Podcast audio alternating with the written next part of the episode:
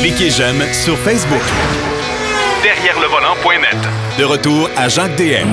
Pour la deuxième portion de l'émission, ben évidemment, c'est notre historien euh, attitré, euh, notre ami Denis Duquet, qui va nous parler cette fois-ci, parce qu'on a parlé il n'y a pas si longtemps des fameux euh, nouveaux pneus Michelin euh, sans, euh, euh, sans chambre à air, euh, increvables supposément. Euh, ben, on va la faire, l'histoire justement des pneus. Ça a commencé comment pour aboutir à ce qu'on connaît aujourd'hui? Salut, mon cher Denis. Oui, bonjour. Oui, les pneumatiques, c'est c'est un peu. euh, on revient au début parce qu'au début, les pneus euh, dans les véhicules, les vélos, c'était du caoutchouc dur. Oui. Puis en plus, que l'histoire de- de- des pneumatiques et des constructeurs de pneus, c'est hallucinant. Parce que d'abord, ça prend du caoutchouc. Oui. Là, les, les compagnies ont investi dans des, des plantations en, en Orient, en Asie, c'est-à-dire parce que ça prend ça, mais au début, le caoutchouc n'était pas vraiment de bonne qualité. Euh, c'est euh, Charles Goodyear qui a inventé la vulcanisation du caoutchouc qui a été qu'on a permis de faire utiliser dans des pneus. Oui. Mais l'invention de la chambre à air des pneumatiques avec de l'air dedans, c'est M. Dunlop, John Dunlop, qui en 1889 a déposé un brevet. Mais comme c'est curieux, dans, dans bien des inventions, dans tous les domaines, lorsque quelqu'un dépose un brevet, souvent on réalise qu'il y en a eu deux, trois autres un peu avant. Ça n'a pas fonctionné. L'autre est arrivé avec un brevet légèrement différent qui a été accepté, puis là, ça fonctionne. Ouais. Mais Dun- Dunlop, lui, c'est surtout des, des vélos. Ça avait l'air compliqué, son affaire. Puis en plus, après ça, ça, ça a SMé. Euh, Dunlop a tombé dans les bâtons de golf, les raquettes de tennis. euh, ils ont vendu des, des, des plantations de caoutchouc euh, à telle place à une autre compagnie, etc. Aujourd'hui, ils sont associés avec Goodyear aux dernières nouvelles. Et ça change, là, ça, suivre ça, là. On aurait peut-être pour une série de 10 semaines à une demi-heure, juste pour savoir, ça serait confusant à tour de bras. OK. Bref, les, les pneumatiques, pour les vélos, c'est M. John Dunlop qui, à qui on donne la paternité euh, de la chambre à air. OK. Mais euh, ça a pris plusieurs années avant que ça devienne des pneus de, de- d'automobile. Mais en 1889, à peu près en même temps, André et Edouard Michelin Oui. à Clermont-Ferrand, eux, ils font des, des pneus de vélo démontables en 1891. OK. Parce que il y a, a quelqu'un qui est arrivé chez eux, il fabriquait différentes pièces en, en, cuir, en caoutchouc. Quelqu'un est arrivé avec un vélo avec des, des, des pneumatiques Dunlop.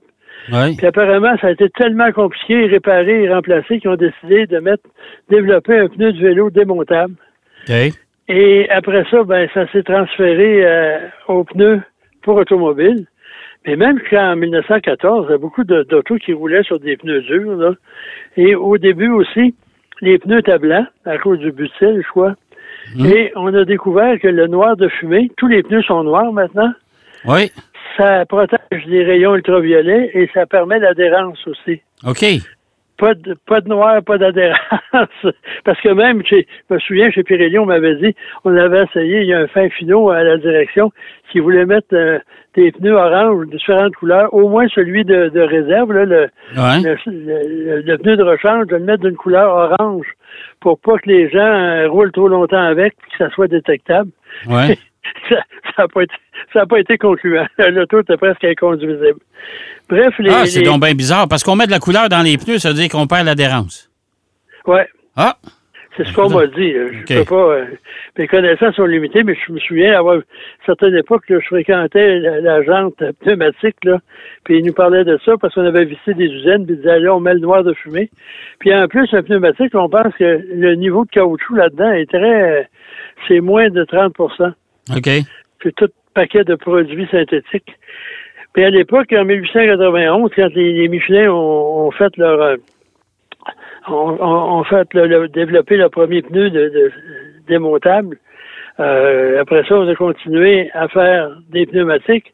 Et eux, pour euh, parce que puis voyager en automobile, souvent, il y a bien des gens à cette époque-là qu'on qu'on amenait, on invitait un mécanicien parce que les, les crevaisons, c'était assez fréquent. Ouais, mais les routes n'étaient pas ce qu'ils ce qu'ils sont aujourd'hui. Ben, pas. c'est pour ça que Michel, le guide Michelin, Ouais. pour inciter les gens à faire de- du tourisme, puis mieux les renseigner, puis aussi ça a dérapé par après, par après avec les étoiles du guide Michelin qui est devenu là, un truc de, de gastronomie, mais au début c'était uniquement pour dire aux gens il y a un petit snack là, puis vous pouvez y aller.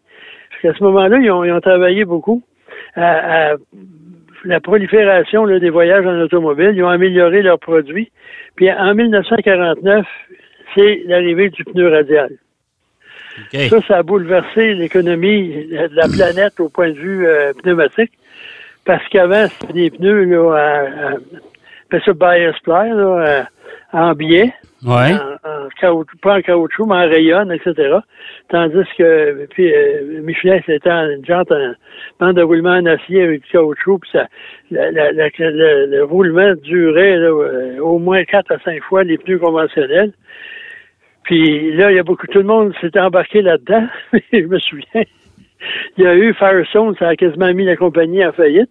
Il y avait le, le tu vois, Daytona 500 ou le 500 en tout cas.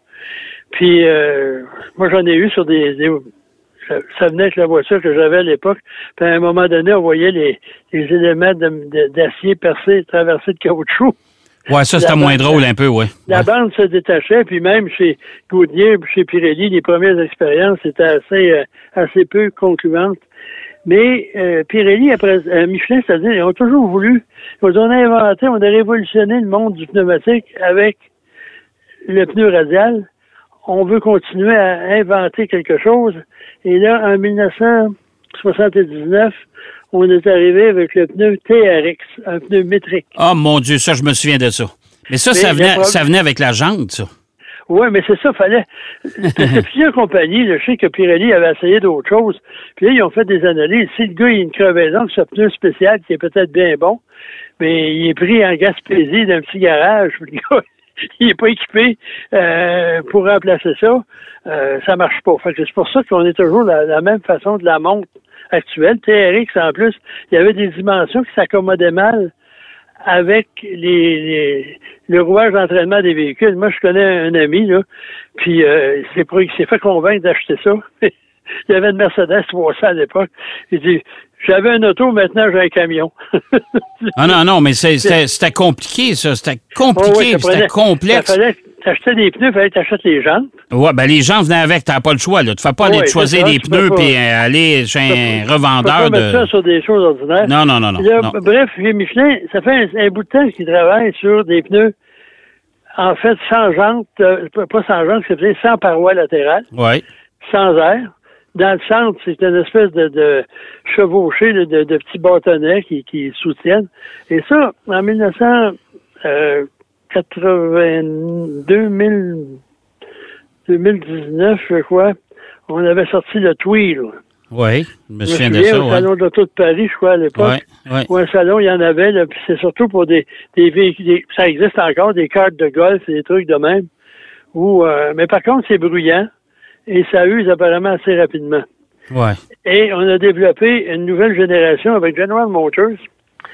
Euh, le pneu s'appelle Optis. Ouais. Et là, c'est le même principe, mais avec euh, des, euh, des pneus de grandeur régulière, pas des petits pneus là, de, Ouais. de tondeuse puis de, de, de de golf. Et là, on fait un essai pour euh, plusieurs mois sur des camions de livraison de DHL. Là, le, le Ouais, voiturier, comme, le- Michelin le font euh, actuellement aussi, là. Ben, c'est ça, c'est Michelin, ça. OK, OK. Ben, Michelin, euh, avec l'Optis, ça, c'est leur dernière seconde génération. Ils font ça Oui, avec ils font ça avec les camions de, de la Poste en France. Ouais. Ouais, puis, euh, puis en, en Allemagne aussi, DHL. Fait qu'à ce moment-là, ben, on verra bien.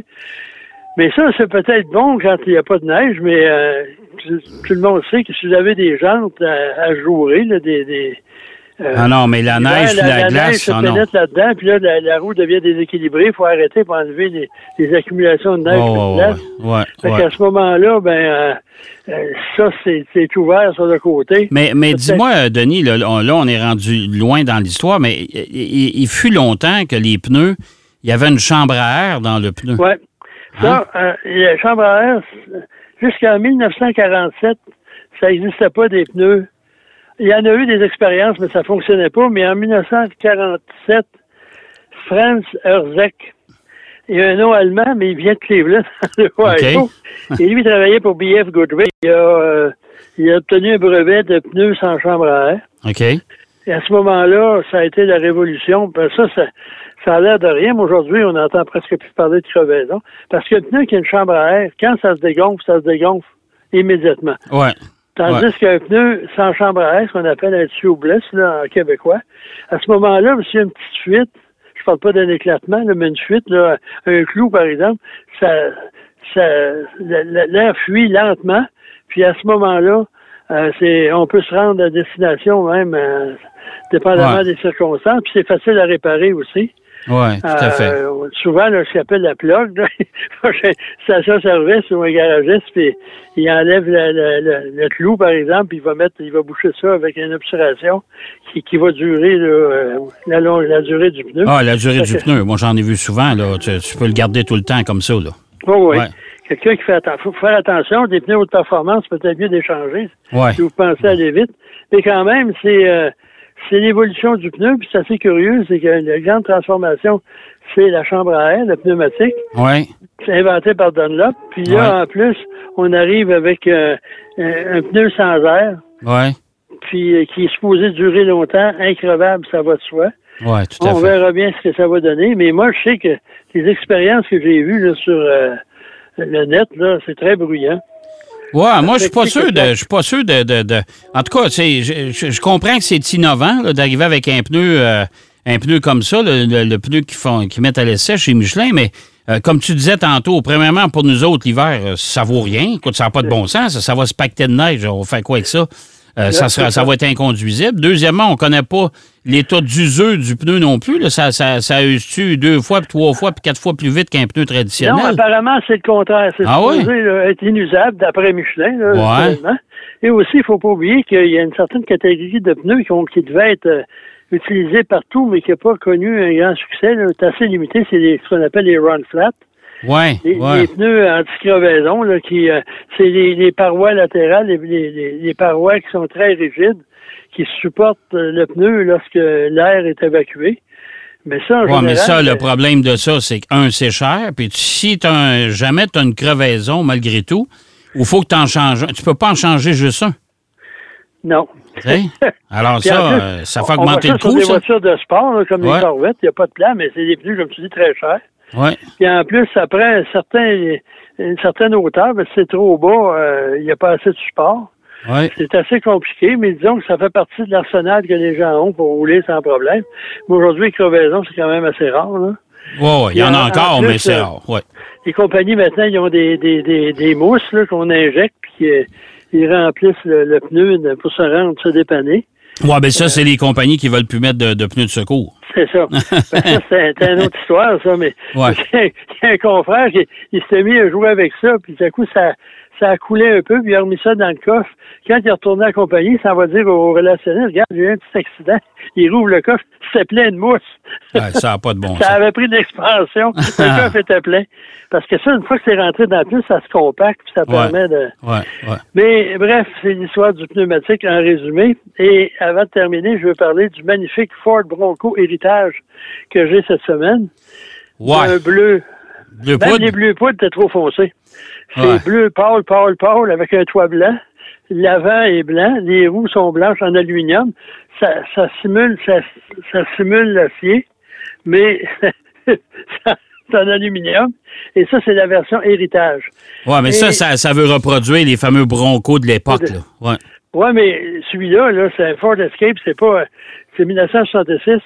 Mais il en fabrique très peu, d'ailleurs, le mode héritage. Puis si on va sur le site de Ford, le prix, c'est 63 000 Eh boy, OK? Mais au début, c'est 50 quelques, puis là, ça a l'air que ça a augmenté, parce que là, les prix des compagnies, euh, tout à coup, le- l'effet ascenseur, ça, ça monte. euh, parce que je connais quelqu'un, là, il y a un journaliste qui avait un, un Yukon GMC, ça l'est fait cambrioler, ça l'est fait voler. Ouais. C'est un véhicule de deux ans. Puis là, Ouais. c'est valeur à neuf. Puis depuis que je l'ai acheté, puis le prix actuel, ça a augmenté de 15 000 Quand même. Et pourtant, pendant ce temps-là, chez Ford, on veut baisser le prix du F-150 Lightning. Ça, ça veut dire que... Mais c'est drôle, ils font une publicité chez Ford, là, du Lightning qui éclaire ta maison. Ouais. Mais si la panne de courant elle dure longtemps, tu vas te ramasser avec un camion, la batterie est épuisée. Oui, oui. Puis, pas de courant dans la maison, mais pas de courant dans le camion non plus. Dans le camion aussi. Ouais, tout à Et fait. l'héritage, mais Ford, le Bronco Sport, Ouais. et le petit Bronco, en fait, c'est un Ford Escape là, pimpé. Oui. Et, euh, c'est un exercice de, de design et de marketing. Il y a à peu près 8-9 versions de toutes sortes de trucs. Un, c'est tel, l'autre, moteur 3 cylindres, l'autre, c'est 4 cylindres, euh, un V6 à quelque part, Badland. Ben, je pense qu'on veut stimuler les ventes aussi du Bronco euh, puis du Bronco Sport parce que euh, ça a été euh, incroyable au début, mais je suis pas sûr que les ventes sont encore au rendez-vous pour ça. Là. Mais, ouais, mais je sais pas, moi, si tu, euh, tu compliques, là, euh, t'agrémentes la sauce, là, Ouais. à 52 modèles à différents prix, que ça aide ta, ta prolifération. Parce que tu regardes ça, tu dis, je vais prendre quoi là? Tu regardes un tel, ah oui, là, c'est le Badland. Mais Ouais. le Badland, il y a ci, il y a ça, mais il n'y a pas ça, mais l'autre, il y a ci. Il y a toutes sortes d'options Ah, bizarres, mais finalement, là, le, le mieux, c'est quasiment, de, si vous êtes intéressé, de se rendre chez un concessionnaire, puis avoir un excellent conseiller en vente qui va vous guider. Ouais. Puis aussi, Ouais, c'est ce qui reste, parce que comme le modèle de base n'est pas disponible. Non, non, ça, ben, souvent, les modèles de base, les modèles d'entrée, ça, normalement, c'est toujours les plus durs à trouver. Hey, mon Ouais. cher Denis, c'est Ouais. c'est déjà tout. Bon, ben c'est passé vite. Ben oui, ça a passé vite, certain. Bon, je vais aller contempler mon petit bronco bleu pâle. Ouais, parce que là, j'écoutais ton chien en arrière, j'ai l'impression que lui, il le trouve pas si beau que ça. En tout cas, il a l'air d'avoir de la peine. Ouais, lui, là, il y a 15 ans, là, je pense qu'il est, passé date, ça fait un petit bout de temps. Ah, ouais, mais Tu sais, gars. la sénilité, c'est pas juste sur les adultes. Non, les ça- adultes, ça, ça- existe dans la race canine. Oui, tout à fait. Hey, merci, mon cher Denis. On s'en reparle la semaine prochaine. Dommage pour le chien, il s'appelle Flash. OK, c'est bon. Salut. Salut. Denis Duquet qui nous parlait de l'histoire des pneus, justement, avec euh, Michelin, euh, et qui nous parlait du fameux Bronco héritage. C'est vrai que c'est assez spécial. De bleu poudre et blanc. là. Ouf, mon Dieu, ça jure un peu. Mais en tout cas, y il y, a des gens qui aiment ça. On va aller faire une pause. Au retour de la pause, Marc Bouchard est là. Derrière le volant. De retour après la pause. Pour plus de contenu automobile, Derrière le volant.net.